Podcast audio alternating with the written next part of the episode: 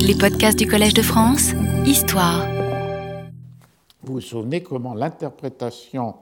de euh, Guillaume de Castro s'éloigne de cela? De euh, deux manières. L'une, par une cérémonie dans laquelle seul le père est présent et dit à sa fille de donner sa main au marquès. Il n'y a pas de consécration par un rituel euh, catholique et il n'y a pas de présence ecclésiastique. Et euh, d'autre part, par une sorte d'édulcoration ou d'affaiblissement du sens même de la promesse. Il est clair aussi que Fernando a promis le mariage à euh, la Lucinda de la Commedia, puisqu'il lui dit que,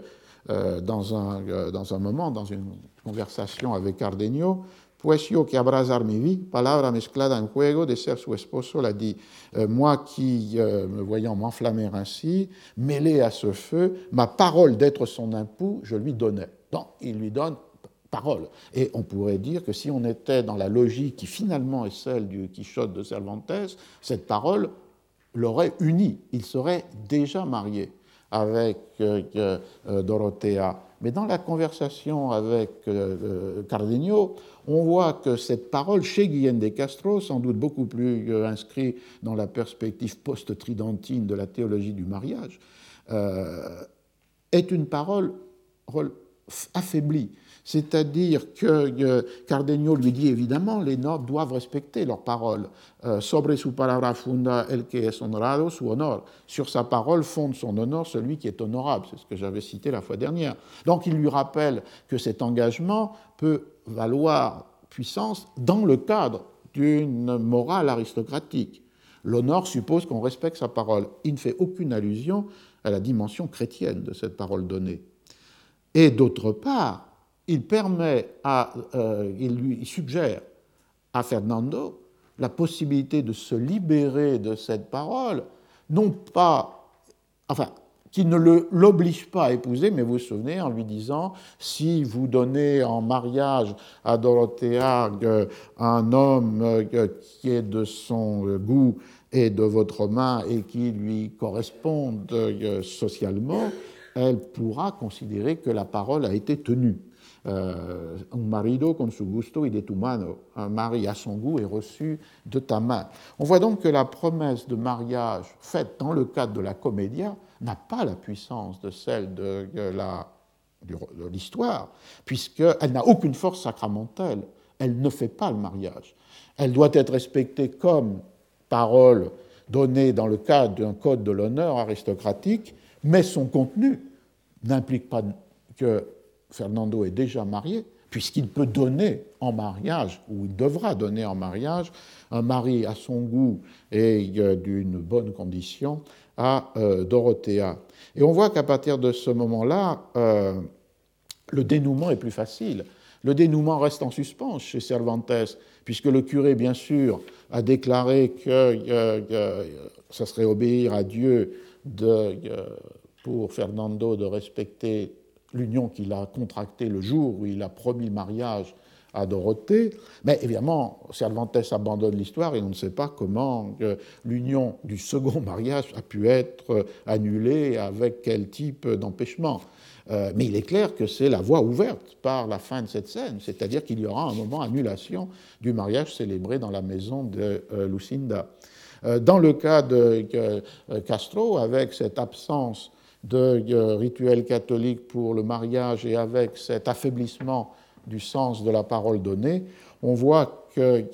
le dénouement est plus facile, puisque vous vous souvenez, c'est au moment où on découvre que Cardenio est le fils du duc et que El Marqués est le fils de paysan, que le duc, dans ce rôle fondamental de souverain garant des euh, unions domestiques, donne la main de Lucinda à euh, Cardenio et la main de Dorothea à euh, l'anciennement marquès revenu villano, redevenu euh, paysan. C'est-à-dire, en fait, dans une possibilité où, d'une part, il n'y a pas, on ne considère pas qu'il y avait un mariage préalable, Et d'autre part, grâce à ce subterfuge des fils échangés, chez Guillaume de Castro, il y a la possibilité de rétablir une égalité des alliances entre Lucin et Cardenio. Tous les deux appartiennent à la noblesse, même si Cardenio est fils de duc à la fin, comme on l'a découvert, et une autre euh, alliance entre deux euh, fils et filles de, paysans. Et alors, euh, je termine avec ça, dans le cas de Pichou, il y a un peu les mêmes stratégies, avec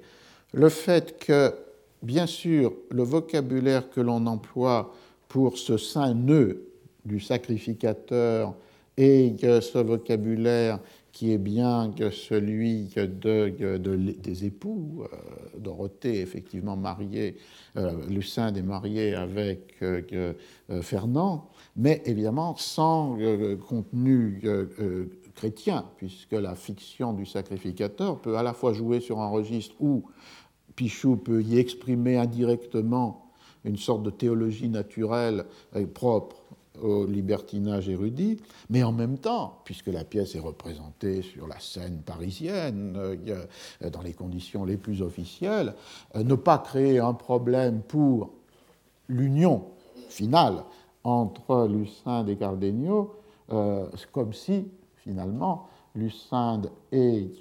Fernand avaient été mariés avec toute la puissance du rituel catholique. Donc le sacrificateur est aussi une manière de permettre un dénouement qui ne va pas contre une règle de l'Église. Et on est en 1630. Donc là, même si la France n'a pas reçu euh, le Concile de Trente, euh, la théologie du Concile s'impose de manière dominante. Donc on aura un texte avec un, double niveau. Le sacrificateur peut être à la fois, pour ceux qui le comprennent, une indication du libertinage de Pichou, et en même temps, elle permet de ne pas donner une force chrétienne à euh, cette union qui, du coup, donc, peut être très plus facilement annulée. Et d'autre part, de la même manière que Guillaume de Castro, euh, Pichou affaiblit le contenu des serments, euh, des promesses, des vœux et de la foi. En aucun moment, dans cet échange de serments Fernand Dorothée, Lucin, de, Cardenio, en aucun moment il n'est mentionné une force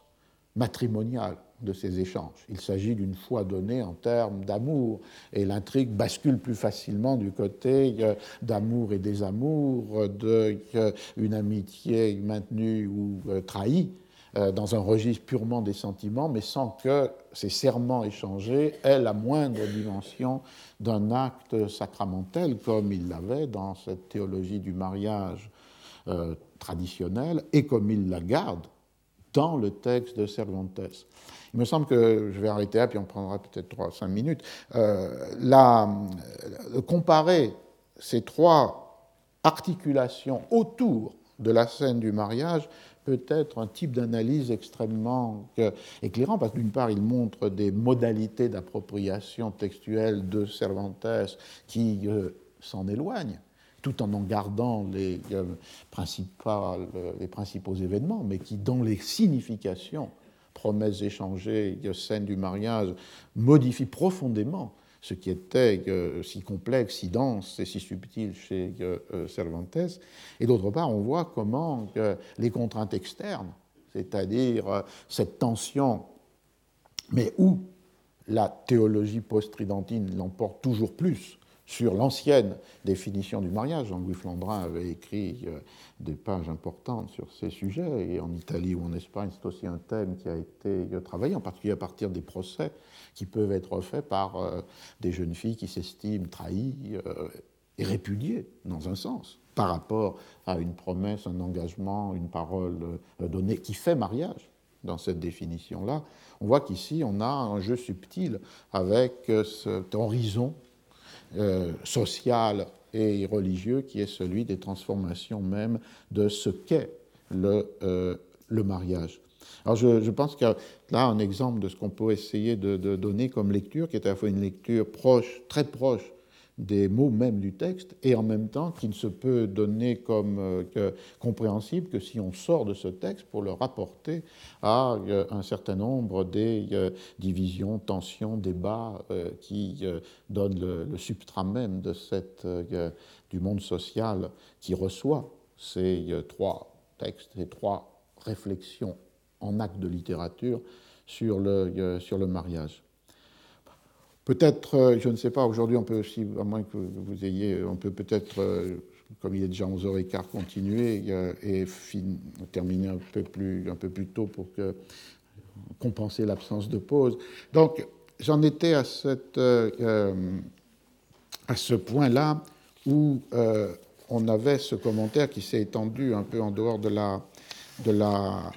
propre nature du, texte de Pichou, mais qui me semblait utile de faire retour sur euh, Cervantes et sur Guillaume de, de, Castro. On voit que les deux premiers actes de Pichou se terminent un peu de même façon. À la fin du premier acte, Lucinde affirmait sa décision de mourir plutôt que de trahir Cardenio, mais pas du tout parce qu'elle se considérait comme son épouse, mais parce qu'elle se considérait comme euh, engagée dans un lien d'amitié, d'amour euh, avec lui. Et à la fin du second acte, Lucinde demande pardon à son fidèle amant, puisqu'elle n'a pas mis en acte son engagement, c'est-à-dire de se euh, donner la mort, mais elle affirme qu'elle se soustraira à la volonté de son père,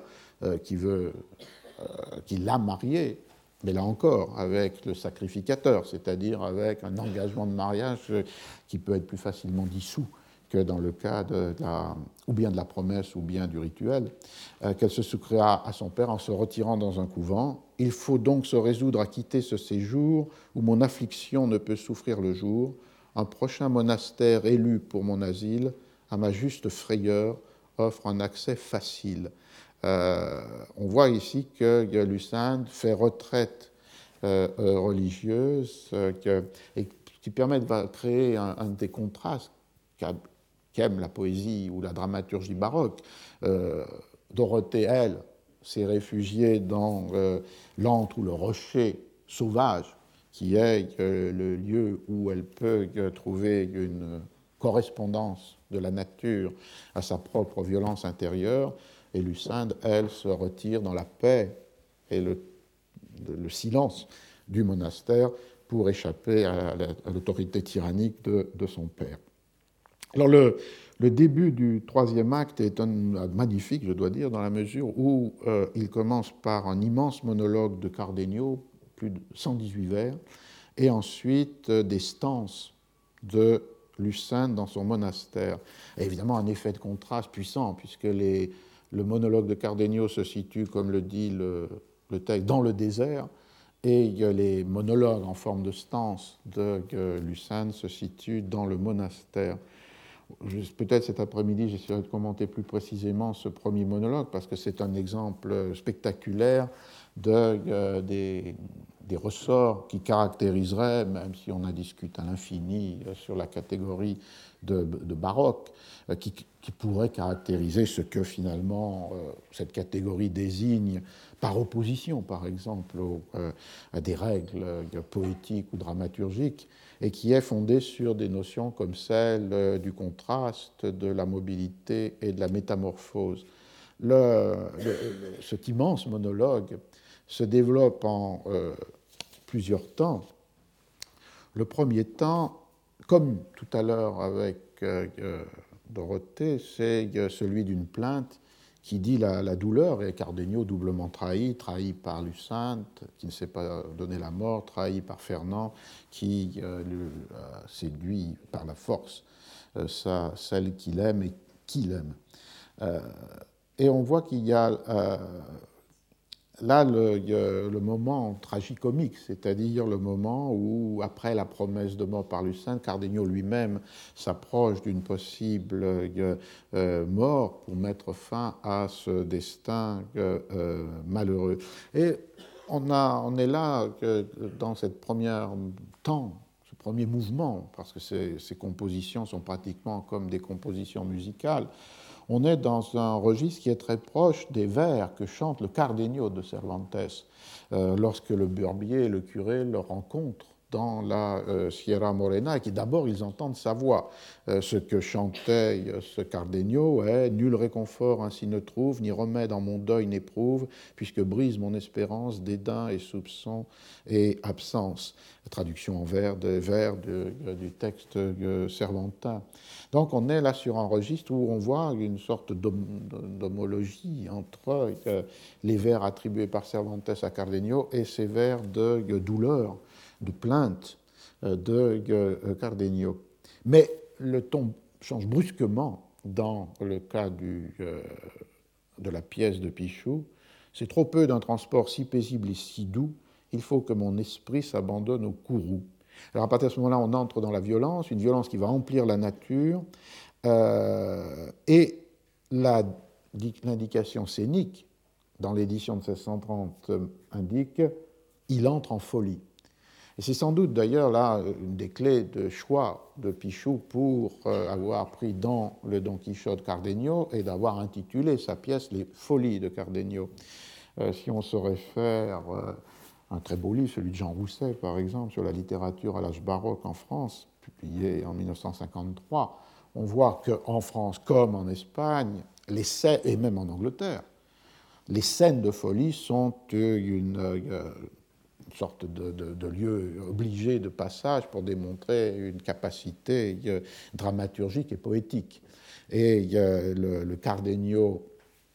qui entre en folie, en fidélité avec euh, les descriptions des bergers, lorsque pour la première fois le personnage est évoqué dans euh, le Quichotte,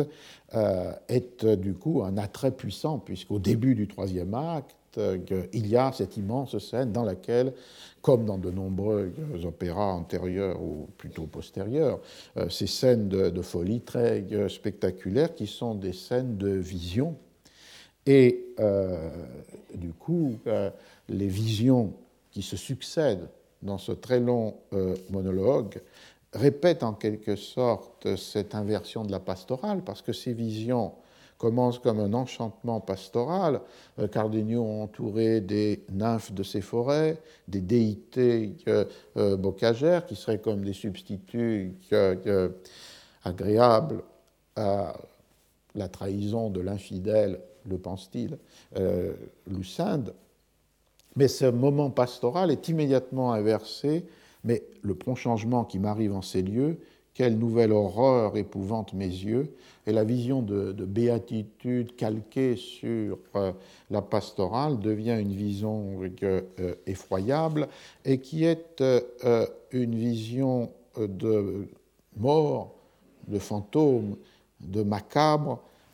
d'horribles prodiges. Ces arbres ont perdu leur figure et leur rang, ce rocher est de flammes et ce fleuve est de sang. Et on a comme une hallucination. Cardenio euh, euh, imagine trouver son salut en nageant dans le torrent furieux qui lui barre le euh, passage. Et au fil des vers, la métamorphose est permanente les réalités naturelles sont transformées, retransformées, métamorphosées au gré des visions, des hallucinations successives de Cardenio. Il y a donc le changement, qui est un des mots-clés dans son monologue, comme règle d'un monde où les réalités sont constamment modifiées au gré de l'illusion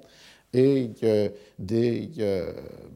des imaginations. Spectres qui, présentés dans l'horreur des ténèbres à nos sens endormis vos images funèbres, ne sont ce point ici vos fausses visions, qui trompe mon esprit de ces illusions. Non, ces objets sont vrais, et ma peur qui redouble voit que la terre tremble et que le ciel se trouble. Et là, on aurait un, élément qui pourrait rapprocher, euh, comme euh, ce me paraît une des clés de ces rapports Cardenio-Don Quichotte,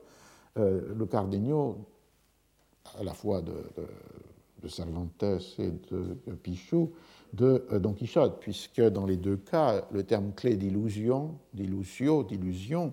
est euh, le fait de recouvrir dans la euh, vision, dans l'imagination, des réalités naturelles objectives et sensibles par des images qui leur, qui leur font acquérir une autre euh, réalité. Et dans le cas de cette poésie euh,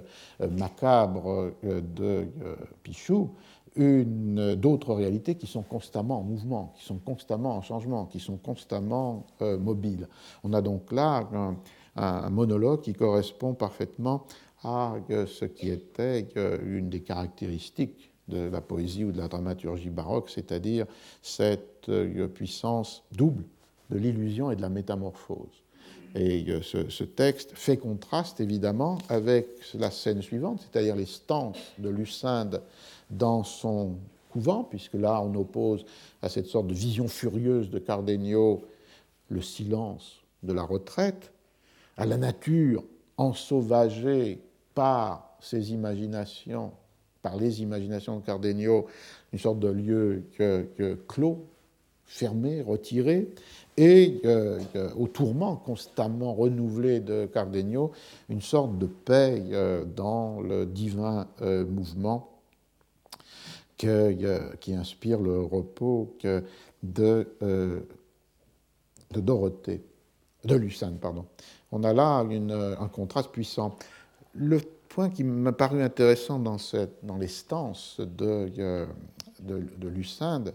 c'est que à l'intérieur de ce contraste entre Cardenio et Lucinde, il y a un contraste second qui est propre à Lucinde, puisque euh, ces stances commencent avec cette affirmation de, euh, du divin mouvement qui euh, entraîne la quiétude, la paix, la retraite, mais à un moment, le texte bascule lorsqu'elle déclare Mais que me servent ces exemples, puisque mon amour est si fort qu'il conserve un premier effort parmi la sainteté de ses temples. Et euh, par rapport à la céleste ardeur, comme elle dit, qui inspire ses compagnes, elle garde intacte sa euh, passion pour euh, Cardenio. Alors c'est aussi un trait intéressant qui est créé par le fait que Pichou a fait faire retraite à Lucinde, non pas chez une amie, mais dans un couvent, puisque l'on voit ici que, la passion humaine demeure plus forte en Lucinde que, cet amour divin. Il n'y a rien de tout cela dans le texte de, Cervantes, puisqu'évidemment, elle ne se retire pas euh, dans un euh, monastère. Euh, pourquoi avoir choisi le monastère Pour y situer justement ce déchirement de Lucinde qui finalement se déclare toujours fidèle à son amour humain et éloigné de cette retraite spirituelle que, ses compagnes, les autres, les, religieuses qui sont là dans le monastère, euh, possèdent. Et le, texte dit Rien ne peut cher amant divertir mon amour, il règle absolument les désirs de mon âme, et je ne puis quitter ce beau feu qui m'enflamme, que je ne quitte aussi la lumière du jour. Euh, la, la, question est euh, peut-être à la fois de construire cette série de contrastes emboîtés les uns dans les autres, Cardenio Lucinde, Lucinde par rapport à elle-même, mais peut-être aussi évidemment d'un autre petit trait euh, de, du libertinage de Pichou, puisque la situant dans ce monastère, il la présente comme affirmant avec force et puissance euh, son euh, amour humain pour euh, Cardenio. Alors, c'est une interprétation possible de cet avantage donné à la passion humaine sur l'amour divin par, lequel commence l'estance, le divin mouvement qui inspire repos et détour du faux Dieu de l'amour et qui en fait est contrebalancé par la puissance inexorable de ce faux Dieu qui règle absolument les désirs de l'âme de, euh, Lucinde. Mais ce début euh, de ce troisième acte est très saisissant par euh, la mobilisation d'un lexique d'images et de métaphores par euh, les effets de contraste dédoublés, multipliés dans chacune des deux monologues et de l'un monologue par rapport à l'autre, et, aussi évidemment par euh, cette euh, idée centrale qui, est la matrice qui engendre le flux poétique, c'est-à-dire cette idée de la, de la métamorphose. Et c'est finalement dans cet acte, troisième acte, scène 5, qu'apparaît Don Quichotte et euh, Sancho. Et comme je le disais, Pichou, au moment où ils entrent en scène, s'appuie sur le présavoir des euh, spectateurs anciennement lecteurs. Il évoque non seulement le combat contre les moulins à vent, mais aussi l'île promise à Sancho vers 1003, le home de Membrin vers 1134. Donc on a là la même machine à produire du souvenir de lecture dans le moment même de la euh, représentation, puisque ces évocations sont très rapides. Elles ne prennent de sens que pour celui qui connaît déjà le, euh, Quichotte. Et ensuite, le, Don Quichotte de Pichou est assez proche du euh, Armado de euh, Loves the Lost, puisqu'il a une double caractéristique comme euh, amoureux et comme euh, matamor. On y retrouve les deux stéréotypes de l'espagnol.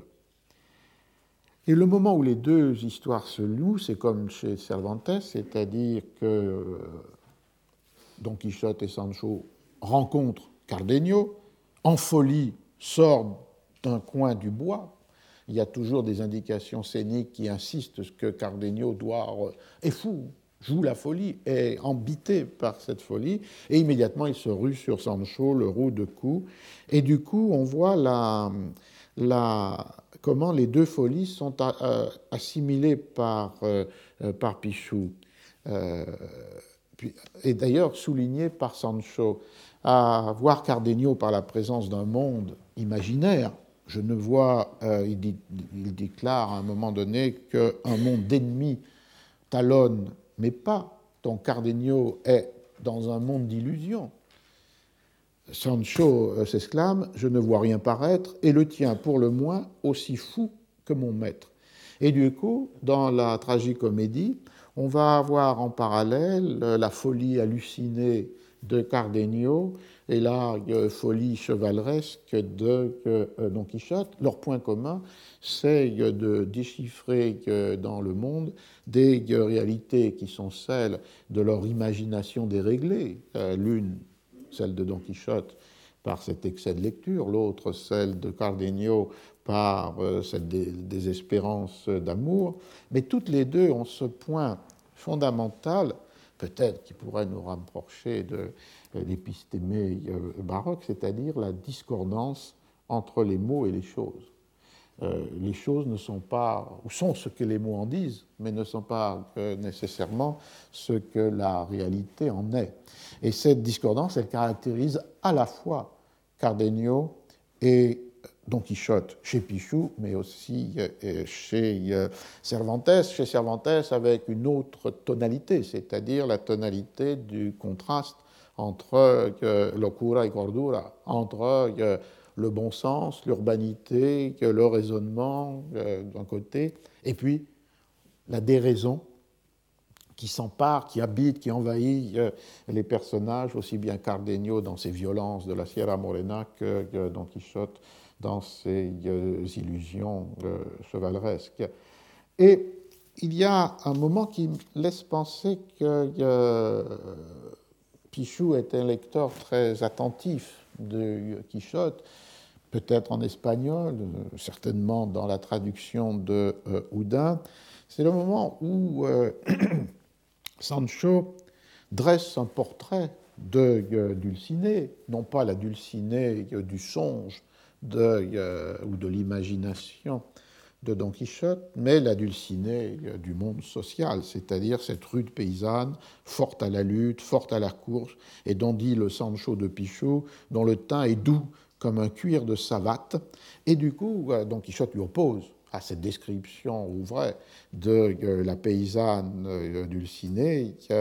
la figure euh, qui est celle de ça, dulcinée, profane, oses-tu bien offenser à mes yeux ces apparts révérés des mortels et des dieux. Et il me semble qu'il y a comme un, écho d'une scène assez étonnante dans Cervantes qui se trouve au, au chapitre 25, lorsque de la même façon, Sancho faisait un portrait au naturel de euh, la traduction, euh, une sacrée solide et bien droite avec de l'estomac qui jette les barres aussi bien que le plus robuste des garçons de tout le village. Donc une description d'une solide paysanne. Et à cette description, Don Quichotte oppose la figure idéale de Dulcinée, mais les termes qu'il emploie à ce moment-là laissent à penser qu'il construit consciemment cette euh, image imaginaire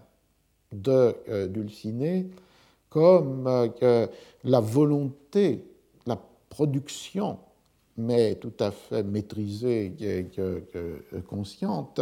d'une illusion. Euh, Don Quichotte répond à cette description brutale de la puissante euh, Dulcinée. Aussi me suffit-il à moi, Don Quichotte, de penser et croire que la bonne Aldonza Lorenzo est belle et honnête, et pour conclure le tout, je me figure qu'il en est exactement comme je le dis, et je me la représente en mon imagination telle que je la désire, tant en beauté qu'en noblesse. Il me semble que cette partie-là, je ne dis pas qu'elle n'a jamais été commentée, mais elle n'a peut-être pas été assez, parce qu'à ce moment-là, on voit qu'à la figure classique d'un Don Quichotte envahi inconsciemment par euh, euh, ses euh, lectures et projetant cette, cette, illusion sur le monde tel qu'il est, et qu'il devient le monde tel qu'il l'a lu dans les romans de chevalerie, il y a comme cette présence plus discrète chez Cervantes d'une construction consciente, d'une illusion plus, plus, forte, plus attractive, plus désirable que la réalité. C'est-à-dire qu'ici, que la disjonction entre les mots et les choses ne serait pas une disjonction qui euh, euh, s'inscrit dans une forme de délire ou d'hallucination ou de vision que euh, l'individu ne contrôle en rien, qui l'envahisse, qui obsède son esprit, définition première peut-être de la folie, mais quelque chose de différent, c'est-à-dire aussi une disjonction entre les mots et les choses, mais par celui qui sait ce que sont les choses, telles qu'elles sont dans la réalité objective, mais qui leur préfère à leur violence, à leur rudesse, à leur banalité, un autre monde qu'il construit tout à fait en pleine euh, conscience, avec la maîtrise d'une production d'imagination, et qui vient se superposer à ce monde tel qu'il est, mais que l'on nie, et qui produit, comme le dit euh, euh, le Don Quichotte de, cette, de ce moment, je me figure qu'il en est exactement comme je le dis, et je me la représente en mon imagination telle que je la désire. Et pintola en mi como lo deseo. Et la partie précédente, yo imagino que todo lo que digo es así, sin que sobre ni falta. Nada. On voit là le. Alors, dans la, réplique sur profane, il y a un petit écho qui passe chez Pichou de cette figure du Don Quichotte constructeur de sa propre illusion et non pas victime de, ces lectures, qui est une, une tension que l'on trouve en particulier donc dans ce, euh, dans ce, dans ce chapitre. Alors pour euh, conduire cette, ce troisième acte euh, jusqu'à son terme, à ce moment-là, Don Quichotte et Sancho sont entrés en scène, ils ont rencontré Cardenio, les deux folies se sont correspondues, et les suivent évidemment le curé et le barbier qui sont partis dans le désert pour, euh, curé appelé licencié, comme je le rappelais par Pichou, pour euh, euh, sauver, ramener, récupérer Don Quichotte. Et là, leur, leur, rencontre avec Cardenio, à la deuxième scène de l'acte 4, on bascule d'un acte à l'autre, offre à Pichou l'occasion d'un autre contraste, autre d'une autre opposition, mais qui va faire basculer ici la pièce du côté du comique, du burlesque, presque du euh, carnavalesque. Parce que la, première, euh, réplique de Cardenio, lorsqu'il rencontre licencié et le barbier, est une réplique qui va inverser le grand monologue, le monologue qui partait d'une vision de béatitude pastorale pour aller vers cette vision d'épouvante acte macabre. ici, la, la, vision avec laquelle commence le récit de Cardenio est une vision de monde à l'envers, une vision de ténèbres et d'obscurité. Je cite Tous les astres cachaient leur visage terni et les quatre éléments paraissaient désunis. Le séjour de Pluton était dessus la Terre, il avait désarmé Jupiter du tonnerre. Et à cette, ce monde à l'envers qui fait que euh, l'enfer est euh, sur la Terre, que les éléments ont changé leur position, une euh, vision de Lucane va faire basculer cette terreur en un ordre restauré, en une euh, apaisé. Lorsque, lorsqu'un astre amoureux forçant ses dieux funèbres a fait sortir le jour du milieu des ténèbres. Et la vision ici de Cardenio inverse sa précédente, c'est-à-dire que d'une vision de ténèbres, il passe à une vision de lumière parce qu'il croit voir Lucinda, alors que le grand monologue commençait avec la vision des déités pastorales pour basculer dans euh, cette sorte de désordre macabre et de métamorphose multiple, de funèbre de, euh, de la nature. Et où le tragique de la poésie rencontre le comique euh, de, du théâtre, c'est que Cardenio va identifier cette Lucinde qui introduit la lumière là où étaient les ténèbres avec le barbier. Et il y a là une scène tout à fait grotesque, carnavalesque, puisque c'est au barbier que euh, Cardenio, croyant voir dans sa vision Lucinde, adresse ces mots Nos esprits s'uniront sur les bords de nos bouches, mille amours voleront alentour de nos couches, et versant tous leurs traits sur nos corps embrassés, nous récompenserons des outrages passés. Il me semble déjà que ma main se dérobe aux merveilles que cache une envieuse robe, et que ma passion languissante à dessein s'égare entre les lisses du visage et du sein. Alors évidemment, ça crée une scène tout à fait euh, comique, puisque le barbier est tout à fait effarouché par les avances de, de, Cardenio, et du coup, il rapproche à nouveau, après Sancho, les deux folies, en recherchant un fou, je trouve un insensé. Ils étaient rentrés dans la Sierra Morena pour rencontrer Don Quichotte, ils rencontrent Cardenio, et Cardenio fait ses déclarations. D'ailleurs, aussi encore là, le, texte, euh, donc 1630, la fin des années 1620, a une sorte de, liberté, a de, euh, de, dimension euh, corporelle ou charnelle qui va être plus rare à trouver après dans le théâtre français d'après 1635. Et euh, on peut y trouver à la fois un écho, si on veut pousser toujours la, dimension libertine de, Pichou, une dimension qui ne serait pas très loin de certains des textes de Cyrano de Bergerac, et y compris avec l'ambiguïté qui repose sur cette euh, déclaration de désir de Cardenio euh, au barbier, c'est-à-dire euh, cette référence très souvent liée avec le milieu du libertinage érudit, avec Cyrano de Bergerac, c'est-à-dire sur une dimension d'homosexualité. Et d'autre part, on y trouve euh, cette liberté euh, du ton euh, qui caractérise le répertoire des années 1620 jusqu'au milieu des années 1630. Je me souviens d'une comédie de Méret qui s'appelle Les galanteries du duc d'Aussonne et qui se passe presque entièrement dans un lit. Donc c'est une chose qui serait absolument impensable après 1630 ou 1635 ou, ou 40. Donc on a un jeu là avec cette multiple registre d'interprétation de cette scène, mais qui permet une extravagance euh, burlesque et qui permet aussi à nouveau de rapprocher euh, les euh, deux, les deux folies qui par la métamorphose, se transforment au fait qu'après avoir pris le barbier pour Lucinde,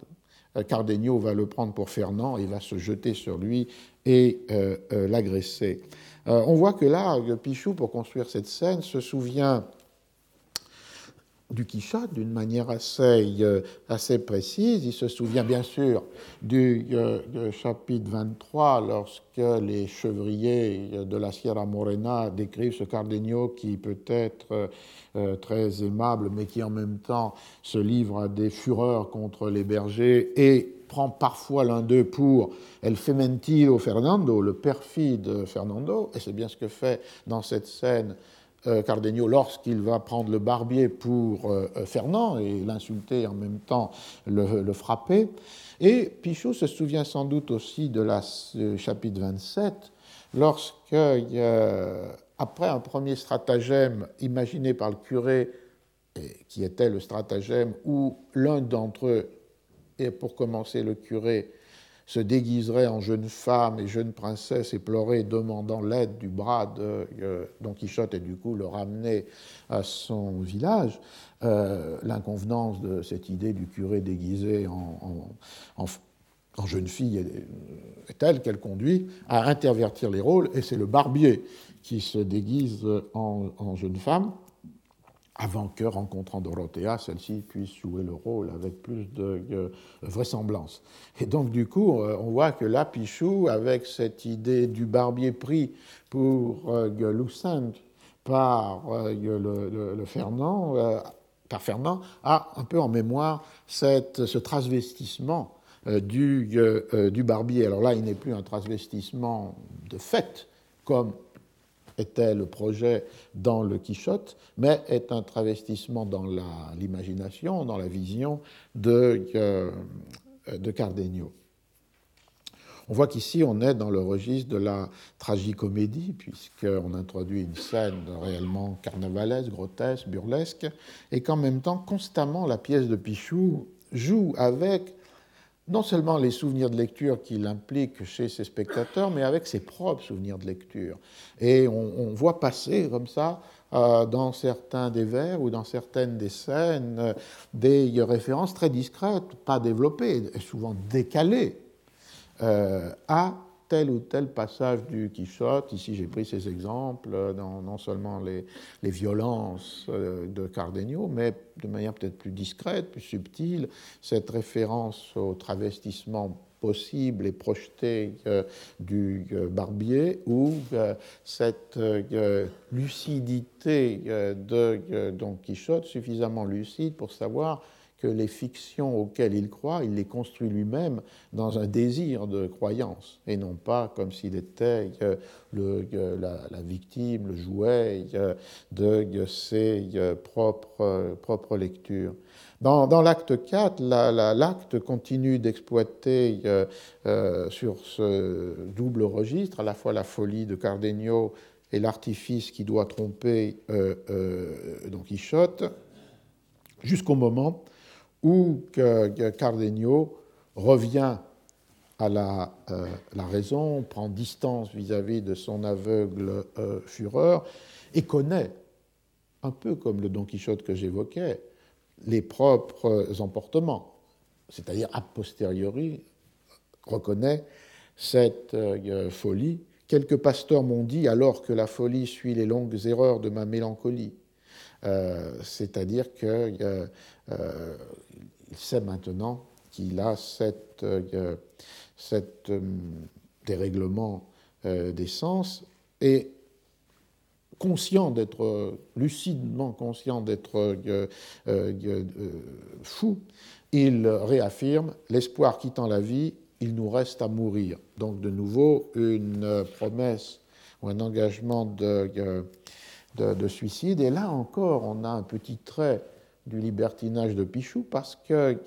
le licencié lui rappelle que le ciel condamne ceux qui mettent fin à leur euh, existence. Le terme de nos jours n'est pas à notre choix et le ciel nous oblige au respect de ses lois. Mais Cardenio a, euh, répond Inutile contrainte. Il faut donc pour les suivre qu'il nous donne moyen d'espérer et de vivre. C'est-à-dire là encore euh, une remarque qui n'est pas strictement d'une orthodoxie euh, chrétienne, puisque bien sûr le ciel interdit le suicide, mais à lui de donner les moyens d'espérer et de, vivre. Les touches sont évidemment très discrètes, sinon la pièce n'était pas représentable. Si Pichou est effectivement, on a toutes les raisons de le penser, un proche en rapport, en complicité avec euh, le milieu des libertins, Cyrano par exemple, euh, pour autant, il peut discrètement, avec la, la stratégie habituelle du libertinage, c'est-à-dire comprendra celui qui a euh, l'entendement pour le faire. et donc c'est par très discrète notation qu'il introduit des références à cette préférence philosophique le sacrificateur, euh, cette idée que la, le ciel doit prendre soin euh, de ces, des, humains s'il veut qu'ils évitent, s'il veut leur éviter la tentation ou l'acte du euh, suicide, ou encore cette supériorité des passions humaines sur l'amour divin. Toutes ces notations ne sont pas un système, mais sont des traces comme ça qui, me semble-t-il, pouvaient jouer sur un double entendre de spectateurs qui étaient capables de les, euh, de les déchiffrer. Alors, comme chez Cervantes, la feinte pour ramener Don Quichotte prend une tournure nouvelle lorsque le curé et le licencié, chez Pichou, rencontrent euh, Dorothée. Et là, la pièce suit très fidèlement euh, l'histoire écrite par Cervantes, euh, la rencontre avec Dorothée, qui est déguisée en berger mais qui est trahie par euh, sa voix. C'est elle qui raconte, comme chez Cervantes, la constance de Lucinde, qui a fui ses parents et s'est réfugié dans un monastère, la colère de Fernand après euh, la découverte du, euh, billet, et elle dit qu'elle est d'accord pour entrer dans le stratagème du, licencié et euh, du barbier, et donc du coup de, de, jouer le rôle de la princesse éplorée. La seule invention de Pichou est poétique et là, on trouverait un autre trait qui est la, un peu comme chez Guillaume de Castro lorsqu'il donnait dans la bouche de Don Quichotte cet art poétique qui finalement terminait par la préférence donnée au genre traditionnel des coplas castellanas sur tous les genres trop, plus ou trop savants, comme le sonnet, les Ici, l'invention de Pichot est poétique, c'est-à-dire à la scène 6 du quatrième acte, à nouveau il y a des plaintes de Dorothée, qui n'a pas encore aperçu euh, euh, euh, Cardenio, et exprimé par ce genre qui est celui des, des stances, c'est-à-dire l'alternance dans une même strophe de vers qui ont des maîtres différents. Ici, il y a 16 strophes de divers, 9 octosyllabes et un alexandrin final. Et on voit un effet aussi, puisque c'était une même forme, celle des stances, que Dorothée employait dans la scène du monastère que j'ai évoquée, mais avec une variation, puisque dans le cas de euh, Lucinde, dans son couvent, et qui avouait la force euh, inaltérée de sa passion, les stances étaient composées de quatre octosyllabes, puis quatre alexandrins. C'est-à-dire que la forme des, des stances, avec euh, une irrégularité des mètres, est mobile, et on sait comment, dans Corneille utilise cette forme pour les stances de Rodrigue, mais on voit ici l'habileté de, Pichou qui reprend une même forme mais qui varie les mètres euh, entre euh, des euh, octosyllabes et des, vers qui ont... enfin, la, distribution est différente. Les, vers octosyllabes, il y en a neuf plus un alexandrin dans le cas de Dorothée, et il y en a quatre plus, plus quatre alexandrins dans le cas de, euh, euh, de Lucinde. Alors, ceci est clairement une volonté de montrer une, maîtrise des formes et des maîtres, et en même temps, cela explique pourquoi la pièce est construite avec de si nombreux moments de halte, en quelque sorte, où l'action n'avance pas du tout, mais qui sont de longs poèmes inclus à l'intérieur de cette euh, tragicomédie et qui sont en général des monologues, des soliloques donnés à un, des, protagonistes qui est seul ou se croit seul euh, en scène. Euh, c'est aussi quelque chose qu'il a pu lire chez Cervantes, puisque vous vous souvenez, il y a de nombreux poèmes à l'intérieur du Quichotte. Non seulement ceux que j'évoquais la fois dernière, c'est-à-dire les euh, coplas castellanas que Don Quichotte a gravés sur l'écorce des arbres dans la Sierra Morena, mais en même temps que euh, les ce, poèmes chantés par Cardenio, les poèmes, le poème chanté par Dorothea. donc la structure du Quichotte incluait non seulement des novellas comme le Curioso Impertinente à l'intérieur de l'histoire, mais pour inclure aussi les, poèmes. Et Pichou exploite cet, élément euh, du Quichotte d'une manière plus systématique encore, avec euh, de longs monologues qui sont de véritables poèmes à l'intérieur du poème euh, dramatique. Je termine avec l'acte, avec l'acte 4. À la dernière scène de l'acte, euh, Don Quichotte persévère dans cette double identité que j'ai mentionnée, c'est-à-dire cette identité stéréotypée euh, euh, de l'amoureux et du bravache. Amoureux ridicule, il lit à Sancho la lettre que dans la Sierra Morena, il a écrite à Dulcinée, Pichou l'a rédigé en alexandrin, cette lettre, mais des alexandrins très convenus, très pompeux, pleins de euh, lieux communs, et l'édition présente cette lettre en vers de Pichou, c'est-à-dire attribuée à Don Quichotte l'écrivant à comme un galimatia et c'est le mot qui apparaît dans euh, euh, l'édition euh, imprimée. Et c'était là un défi assez compliqué parce qu'il fallait que Pichou puisse trouver des équivalents dans le français à ce qui, chez Cervantes, est une lettre ridicule de Don Quichotte parce qu'elle est parsemée d'archaïsmes, d'extravagance, de figures outrées. La traduction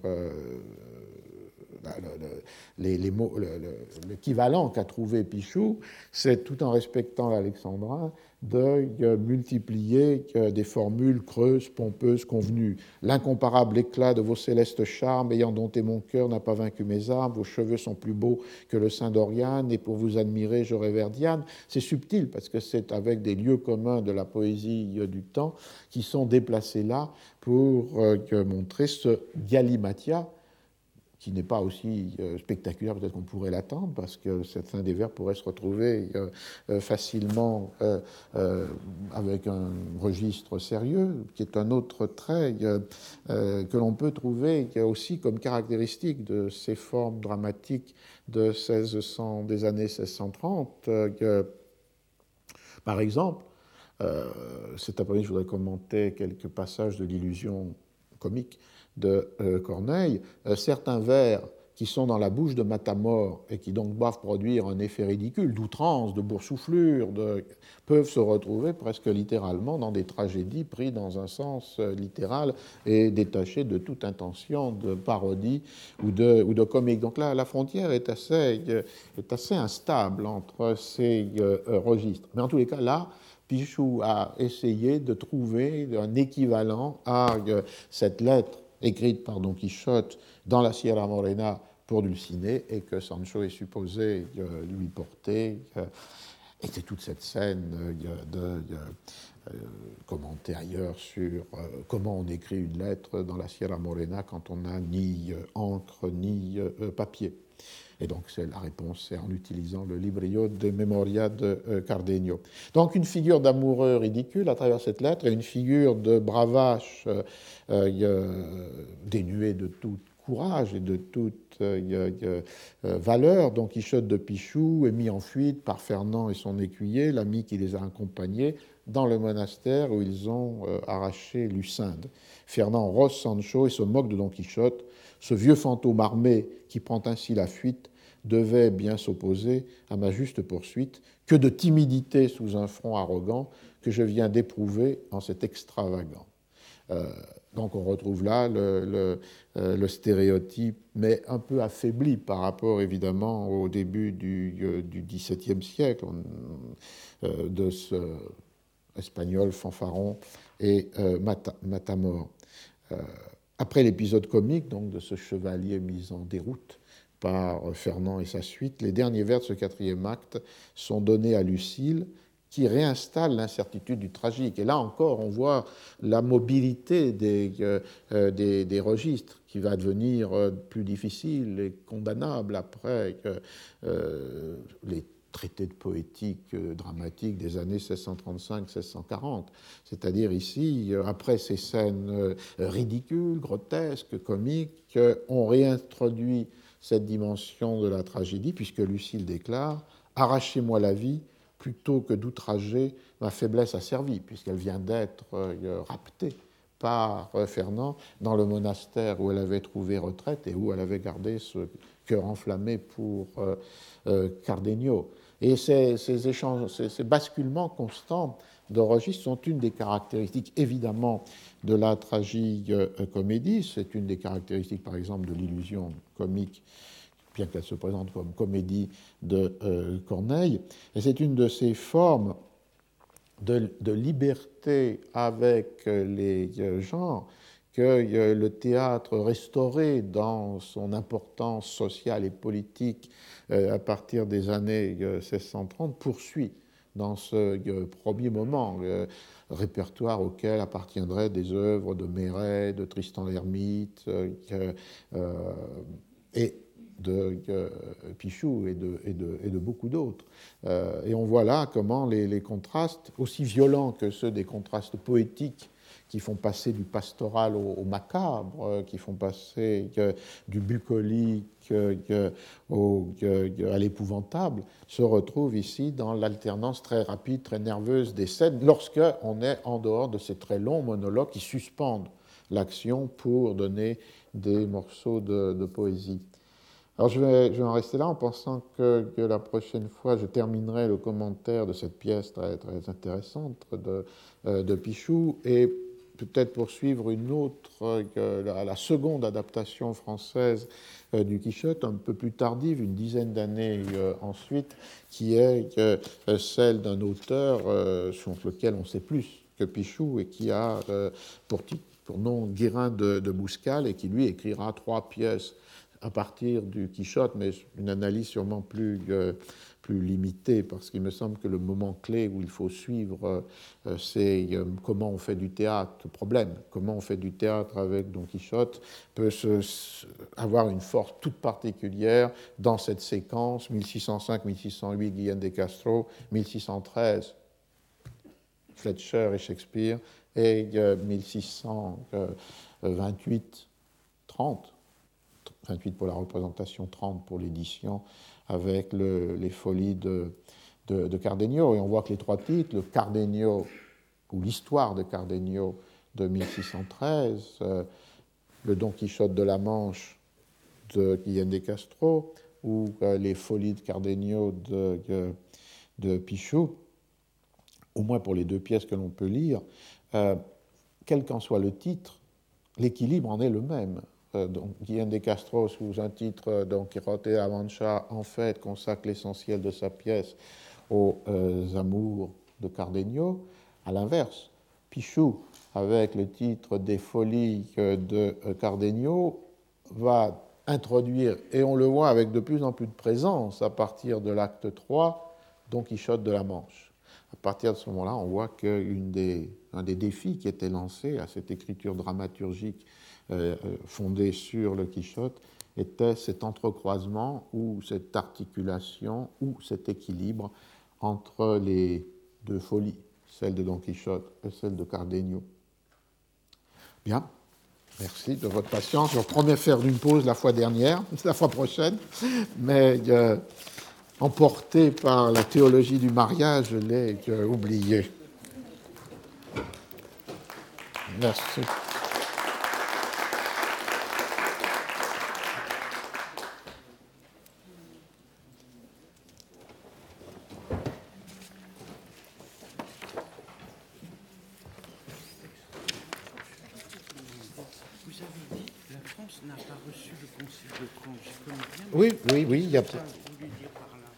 Je veux dire que dans la tradition de l'Église gallicane, on n'a pas euh, reçu comme tel les décrets du Concile même si effectivement beaucoup de textes pastoraux, ce soit de l'Assemblée des évêques, soit des, mandats, des, mandements épiscopaux reçoivent les contenus. Mais comme tel, la tradition gallicane a fait qu'on ne reçoit pas, comme l'Église d'Espagne ou comme euh, les Églises italiennes, le concile. Retrouvez tous les podcasts du Collège de France sur www.collège-de-france.fr.